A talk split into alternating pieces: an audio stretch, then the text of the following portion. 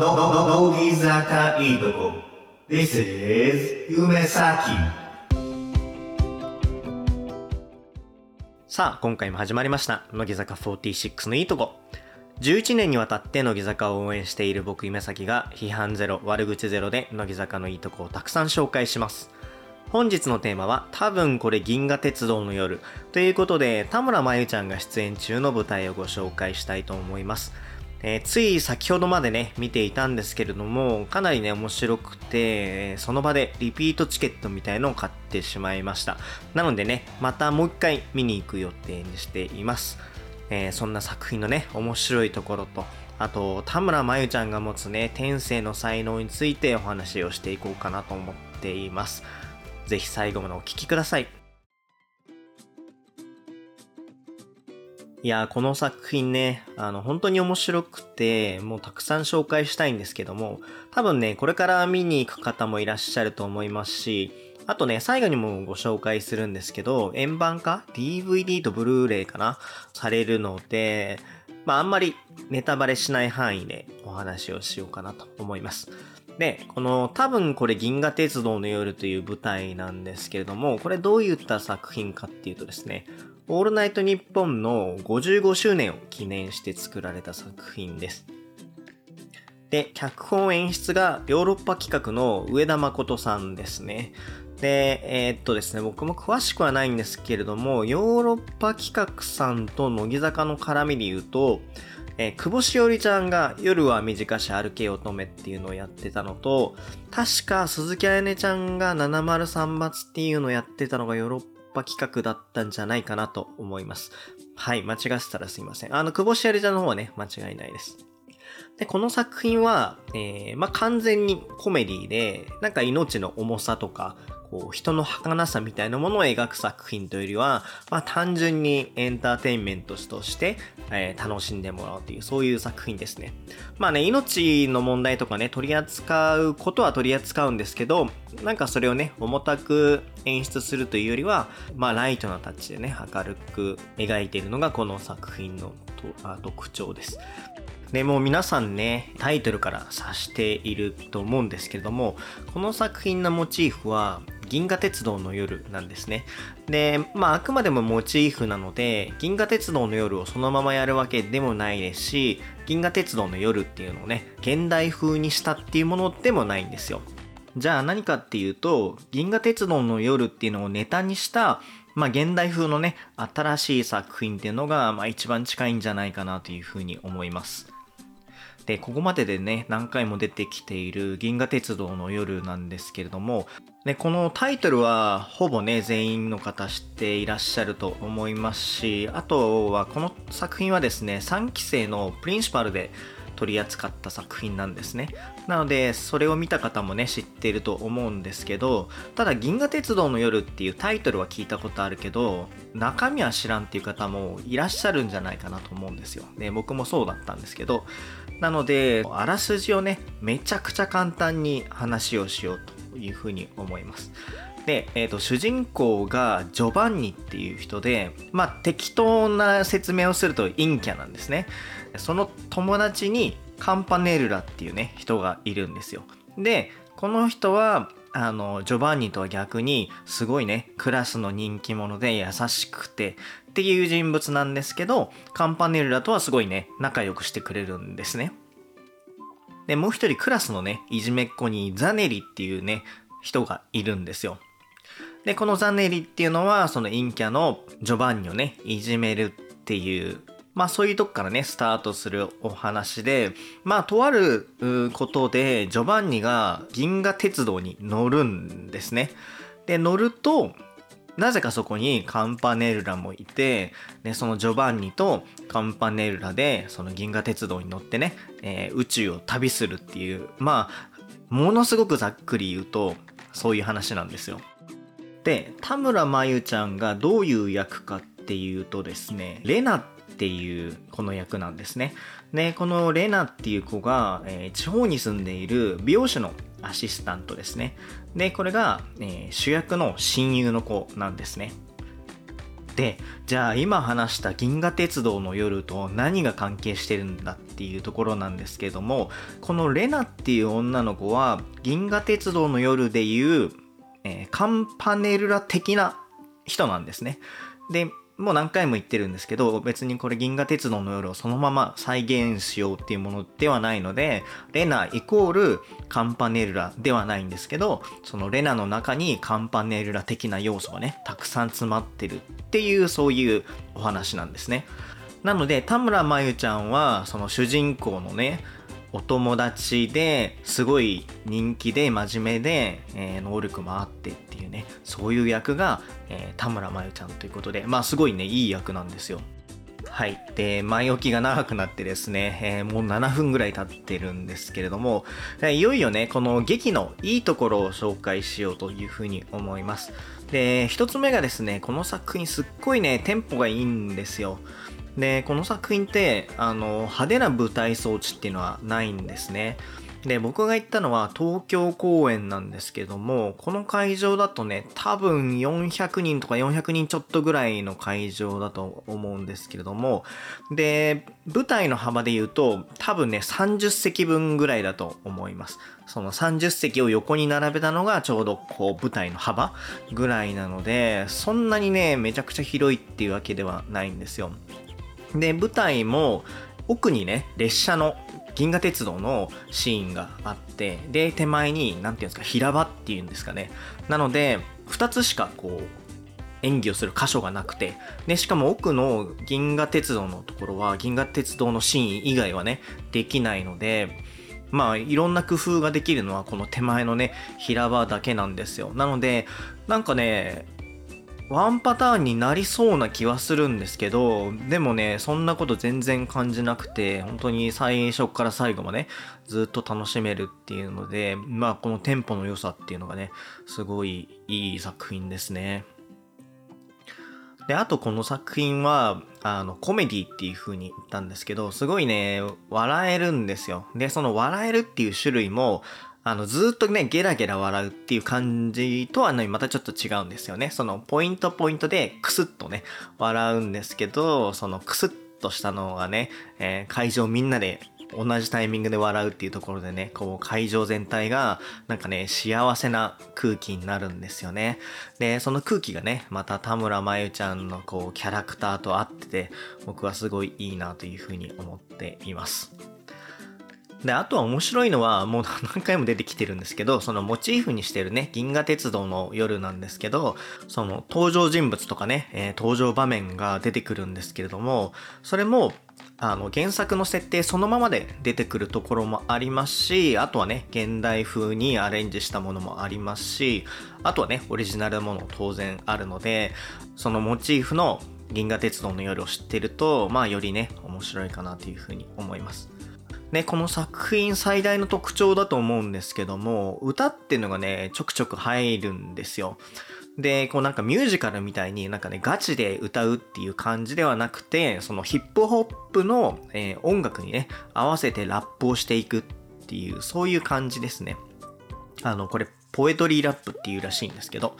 なんかイメージとしては乃木坂で言うと「後の祭り」って曲があるじゃないですか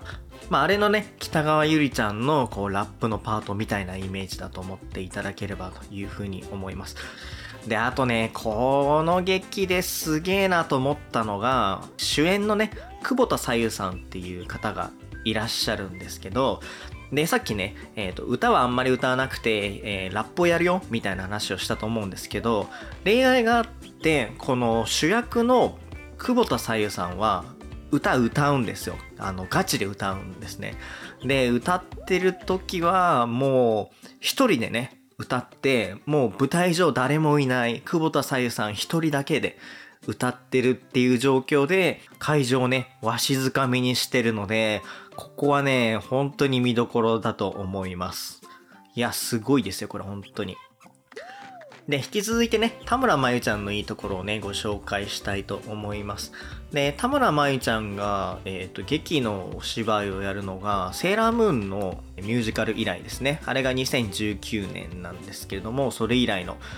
出演ということになります。で、田村真由ちゃんの何がいいかっていうとですね、もう声ですね。もう田村真由ちゃんは本当にね、天性の才能だと思います。あの、田村真由ちゃんの声って誰にも出せないじゃないですか。あの空気ってね。で、普通のセリフの時とポエトリーラップの時の声ってね、また違うんですよね。で、それぞれ良くて、なんかそれぞれのね、違いみたいなものを、もうよくね、注目して、あの、聞いていただきたいですね。本当に、あれはもう田村真由ちゃんにしか出せない声なので、本当に見ていただきたいです。それからね、役にはまってるんですよね。で、さっき言ったんですけど、カムパネルラ的な役なんですよ。ね、優しくて人気があって、で、その主役のね、ジョバンニにも好かれていてっていうことで、まあ主役のナオっていうね、役なんですけれども、まあさすがに、主役よりはセリフは少ないんですけど、でもその登場シーンはめちゃくちゃ多いし、セリフも多いし、で、あとね、キャラクター的にはね、今言ったみたいにすごくよくね、描かれているので、多分ね、主役よりも印象がいい役だと思います。なので、まあ、それをね、できる、この、田村真由さんのキャラクター、愛されまゆたんっていうところが、この役にね、ハマっているんじゃないかなというふうに思います。で、あとはね、注目するポイントなんですけれども、演技で注目するポイントとしては、動きがね、可愛いんですよ。で、なんだろうな、その、アイドル的な、こう、女の子の仕草っていう感じともちょっと違っていて、ちょっとね、ボーイッシュな、少年としてのね、可愛い動きみたいなものを僕は感じました。田村舞ちゃんがやったレナっていうね、役は、えー、女の子の役なんですけれども、えー、その元になっているカンパネルラは多分ね、少年なんじゃないかなというふうに思うんですよね。なので、そういう、なんて言うんですかね、カンパネルラらしさみたいなものを僕は感じました。それを、まあ、田村舞ちゃんとか、その演出の方がね、狙ってやってるのか、狙ってやっているわけじゃないのかっていうのはちょっとわかんないんですけど、その動きがね、僕はすごい好きでしたね。で、それも普段のこの劇の中と、あとポエトリーラップの最中でね、ちょっとずつやっぱり動きが違っていて、まあそこもね、注目したいポイントですね。で、あとその田村真由ちゃんの演技の中で、ここは見とけっていうのが一つあって、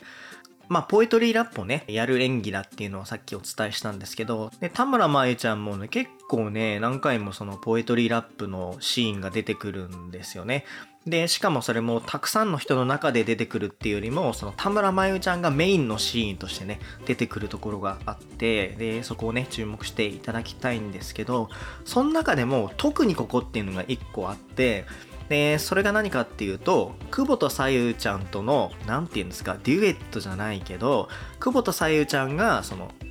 歌を歌って、で、田村真由ちゃんがそれに合わせてラップをね、歌うっていうところがね、あって、で、その久保田さゆさんの歌のうまさと、あと、田村真由ちゃんのね、そのラップっていうのが融合していて、すっごいいいシーンなので、もしね、そういうシーンが出てきたら注目してもらいたいなというふうに思います。まあこの辺ですかね、いいところっていうと。で、あとですね、僕が見てきたのが3月29日の回なんですけれども、この3月29日の回っていうのが特別な意味を持ってるんですね。で、3月29日が何かっていうと、まあ僕が仕事の都合でこの日行けたっていうのもあるんですけど、まあそんなことはね、どうでもよくてですね、アフタートークがあったんですよ、この日は。3人でアフタートークをしていて、えー、主役の、えー、直役の久保田さゆさんと、あと、いじめっ子の夏希役の、えー、藤谷莉子さんと、あと田村真由ちゃんのね、女子3人でアフタートークをやったんですね。まあ大体、その、劇が終わってから15分とか20分ぐらいかな、あって、これが結構ね、面白くて、で、田村真由ちゃんがアフタートークで出てくるのは2回だけなんですよ。この日と、あと全員集合みたいな回があって、その2つしか出てないので、まあ僕はこの日だなと思ってこのチケットを取りました。で、まあ、アフタートークってね、非公開なので、ベラベラ喋るものではないと思うんですけれども、ちょっとね、簡単にお話をするとですね、結構ね、5軍の方がね、来てらっしゃったんですね。で、この5軍っていうのが何かっていうと、あの、ラジオ番組でね、レコメンっていうのがあるんですよ。で、田村真由ちゃんはそのレコメンに出演していたんですけれども、なので、そのレコメンの中で田村真由ちゃんのね、ファンの方が、えー、5軍としてね、見に来てたということなんですけれども、大体ね、多分20人ぐらいいたんじゃないかな。で、しかもね、あの、最前列の方で、えー、たくさんいたので、その田村真由ちゃんの熱心なファンの方はね、もうすぐにチケット取って、えー、先行予約みたいなのできたんですかね。最前列で見てたんじゃないかなというふうに思います。まああれですね、その乃木坂の活動以外でも、こうやってファンの方がね、応援しているっていうのはすごいいいことですよね。であとはね、ぶりっ子セリフなんかもありましたね。ぶりっ子のセリフを言ってくださいみたいのがあって。で、アフタートークね、3人出てるんですけど、まあ、田村真由ちゃんがね、1人でぶりっ子のセリフを言わされてました。はい。まあ内容はそんなところにしておきますかね。あとは、えー、宣伝をしておきます。で、僕が見に行ったのはね、東京公演なんですけども、東京公演がね、あと6公演あるって言ってたっけな。なんでまだね、若干あるのと、そのチケットもね、売り切れちゃってる公演もあるんですけど、まだね、チケットが残ってる公演があるっていうことだったので、もしね、東京公演興味持ったっていう方は、ぜひね、行っていただければなというふうに思います。で、しかもね、東京公演だけじゃなくて、この後ね、愛知公演、高知公演、えー、大阪公演ということでね、残っているので、各ね、地方で見れるよっていう方は行っていただきたいですね。で、値段は、えっ、ー、と、会場によって若干違うんですけど、まあ、9000円前後のイメージです。それともう一個ですね、えー、ブルーレイと DVD が発売されるっていうのが決まっていまして、これがね、10月20日に発売されるらしいです。はい。なんでまあ10月ぐらいにね、買えばいいやっていう感じだと思うんですけど、一方で今先行予約っていうのをやっていて、え、4月30日までは先行予約があるらしいんですよ。で、しかも4月30日までって言ったんですけど、枚数限定なので、えー、売り切れちゃったらね、4月30日をも待たずして、えー、終わってしまうので、限定グッズをね、欲しい方は早めに動いた方がいいんじゃないかなというふうに思います。で、先行予約の限定特典が何かっていうと、えー、舞台写真とキャストによるメッセージがプリントされたオリジナルメッセージカードというものらしいです。興味がある方はね、えー、ぜひ見てください。はい。で、これからね、行く方にちょっとね、アドバイスっていうとちょっと偉そうなんですけど、あ、こういうのをやったらより面白いよっていうのをね、お伝えしたいんですけど、まず最初は、まあ、銀河鉄道の夜のあらすじをね、知っといた方が面白さがね、1.5倍ぐらいになるんじゃないかなと思います。まあ、倍にまではならないですけど、1.5倍ぐらいになると思います。で、銀河鉄道の夜って YouTube にですね、5分から10分ぐらいのあらすじ動画っていうのがね、上がっててるんですよ。なんか30分ぐらいのもあるんですけど、なんか僕が見た限りだと、まあ10分あればまあちょうどいいかなっていう感じですね。で、銀河鉄道の夜って、えー、かなりね、昔の作品でもう著作権がね、切れてるので、えー、ただでもね、読めるんですよ。なんで、ちょっと時間がある方はね、その動画とかじゃなくて、えー、原作をね、読んでも面白いんじゃないかなと思います。で、あとね、それもめんどくさいよっていう方もいらっしゃると思うんですけど、えー、会場にね、ちょっとね、早めに行くのがいいんじゃないかなと思います。まあ、15分前とかね。でなんでかっていうと、席のところにね、A44 枚ぐらいのチラシっていうのかな？が置いてあってですね。で、その中に配役だったりだとか、原作のね、まとめとかってのを書いてあるので、まあ YouTube 見るのはめんどくさいよっていう人も、この紙ペラをね、見るだけで、えー、なんとなくね、話がわかるので、いいんじゃないかなというふうに思います。あと最後ね、これまあどうでもいいっちゃどうでもいいんですけど、東京公演行く方は会場めちゃくちゃ暑いので、あの若干薄着でいいんじゃないかなと思います。以上、本日のテーマは多分これ銀河鉄道の夜でした。エンディングです。はい、今日はね、えー、お知らせをいくつかと、あとね、プチ情報を一つお伝えしようかなと思います。で、まず1個目のお知らせなんですけれども、斎藤飛鳥ちゃんの卒業コンサートのお知らせですね。で、こちらが、え5月17、5月18日の2日間ですね。どっちも6時半からの開始になっております。で、今ですね、チケットの申し込みがもう始まっていまして、モバイル選考と、あと、モバイルプラス乃木動画選考っていうのをやっていてですね、これはもう4月2日までということで、もう差し迫っているので、これ撮りたい方はね、もうすぐ動いた方がいいんじゃないかなと思います。で、まあ、モバイル選考は今までもありましたよね。そのモバイル会員に入ってると申し込めるっていうものでしたけど、モバイルプラス乃木動画選考っていうのは、まあ、両方入ってると多分応募できるっていう、そういうものだと思います。はい。で、5月の平日の6時半からっていうことで、まあ、社会人にとってはね、ちょっと辛いかなっていう日程ですね。で、あと、まあ、社会人の方は、まあ、ちょっと早引けとかね、午後半休とかで、なんとかなるのかもしれないんですけど、地方の方は本当きついですよね、この日程ね。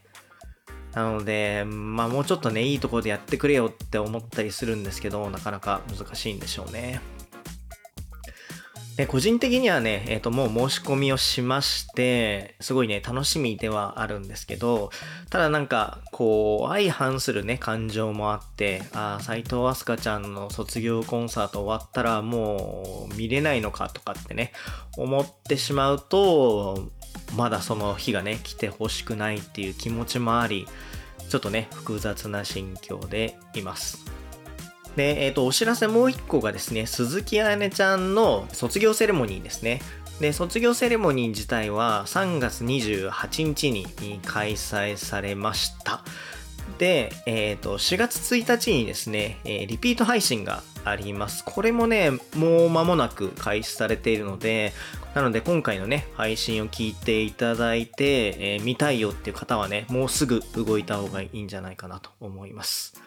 で、鈴木彩音ちゃんの卒業セレモニーはね、僕も配信で見たんですけど、なんか、まあ、鈴木彩音ちゃんらしいなっって思ったところが、そのね、後輩との時間をすごいね、たくさん取ってたところなんですよね。まあ今ね、後輩しかいないので、後輩とやりとりしてるっていうのは当たり前なんですけど、でもね、あのメンバー全員にちゃんとね、スポットライトを当てて、えー一人一人とね、話をしたりだとか、その話をする時間をね、たっぷり取ったりとかして、なんか鈴木彩音ちゃんらしいなと思いました。あと、